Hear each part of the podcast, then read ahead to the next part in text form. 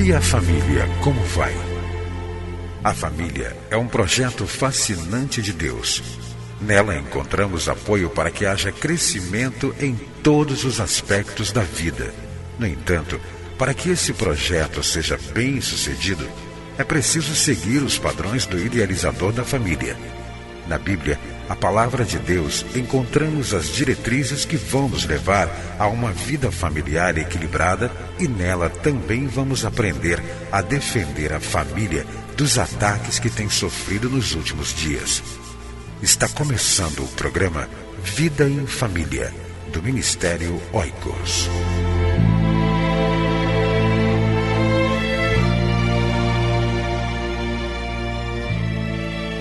Encontro de solteiros, divorciados e viúvos. Participe! Acesse nosso site www.cliquefamilia.org.br para ter mais informações. Você vai ouvir agora mais uma mensagem para fortalecer a sua família. Participe do Ministério Oicos Seja um doador ou leve a sua igreja a ser parceira. Acesse nosso site www.cliquefamilia.org.br. Deus abençoe a sua vida e a sua família. É sempre muito gratificante estar com você através do programa Vida em Família, um programa dirigido pelo Ministério Oikos. Oikos é uma palavra grega que quer dizer casa, lar, família. Ministério Oicos está situado no Rio de Janeiro, Rua Marise Barros, 479, Sala 7, Maracanã, CEP 20270 003, Rio de Janeiro, RJ.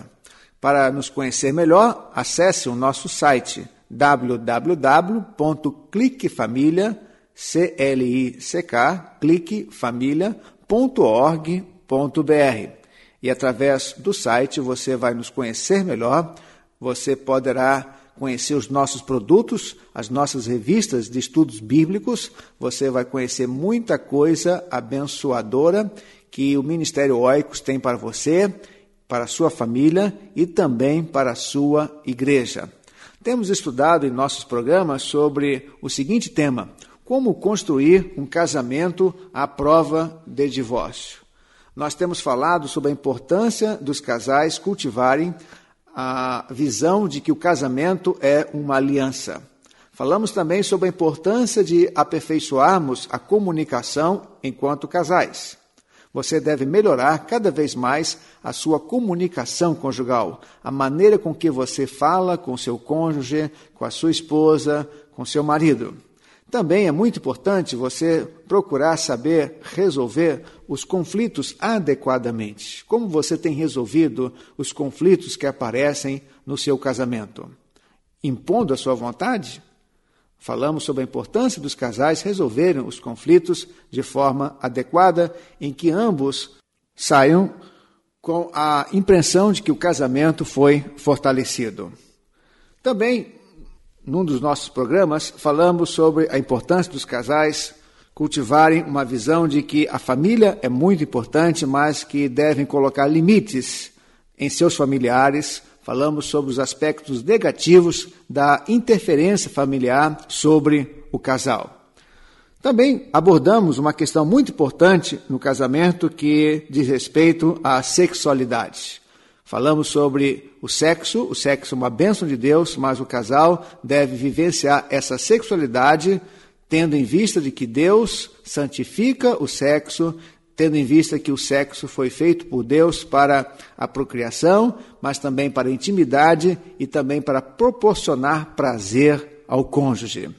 No nosso programa anterior, abordamos sobre a importância dos casais chamarem Cristo para fazer parte de seus casamentos.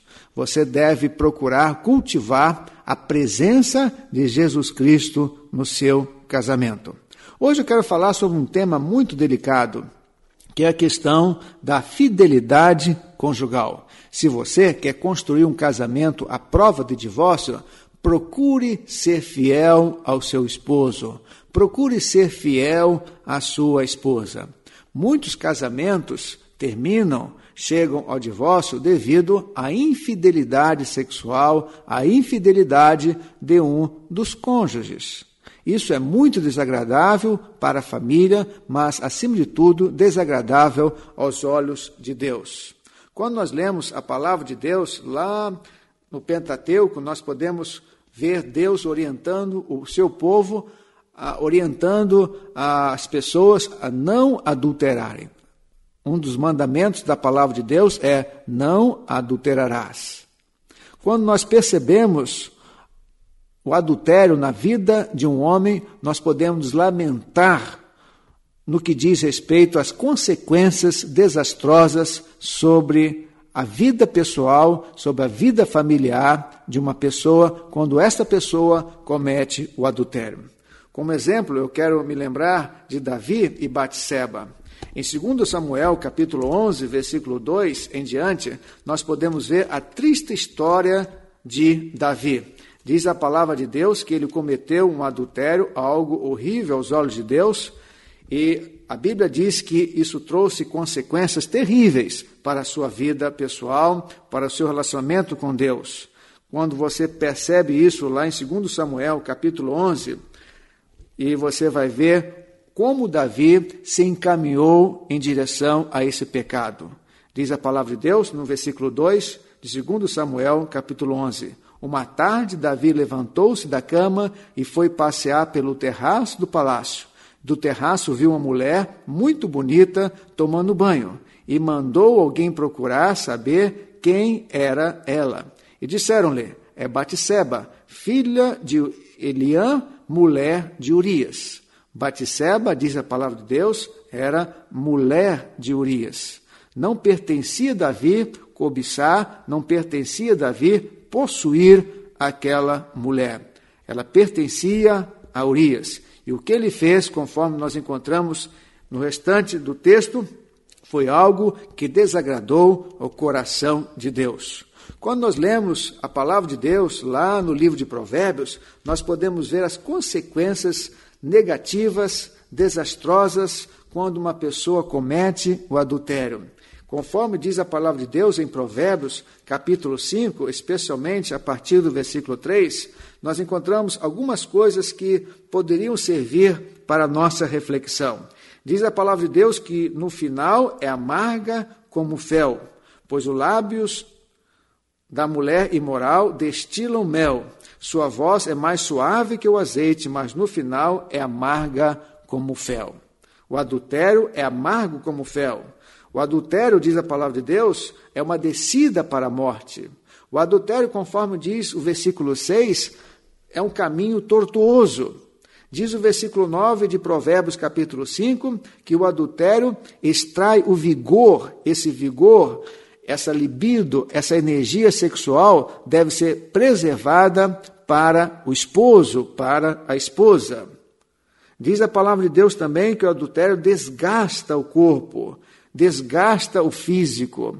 E como nós podemos aprender com o livro de Provérbios acerca das consequências desastrosas do adultério. Mas em Mateus capítulo 5, versículo 27, nós encontramos uma recomendação de Jesus.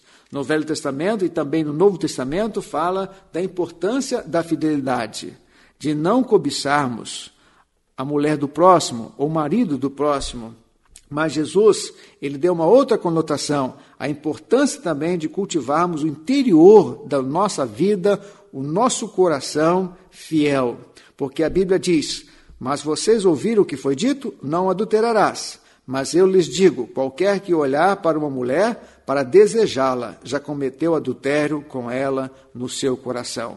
Então nós podemos ver as consequências visíveis, mas também a vontade de Deus que você mantenha-se puro no seu interior, desejando tão somente a sua esposa, desejando tão somente para a satisfação sexual o seu marido. Que Deus abençoe você e ajude você a preservar o seu casamento, a dizer não adultério e com certeza, dizendo não adultério, você estará construindo um casamento à prova do divórcio. Que Deus o abençoe. É a nossa oração. Entre em contato com o Ministério Oicos, escrevendo para a Rua Marise Barros, 479, Sala 7, Maracanã, Rio de Janeiro. CEP 20.270-003 ou através do nosso site na internet www.cliquefamilia.org.br. Que Deus abençoe a sua casa. Esteja conosco na próxima edição de Vida em Família.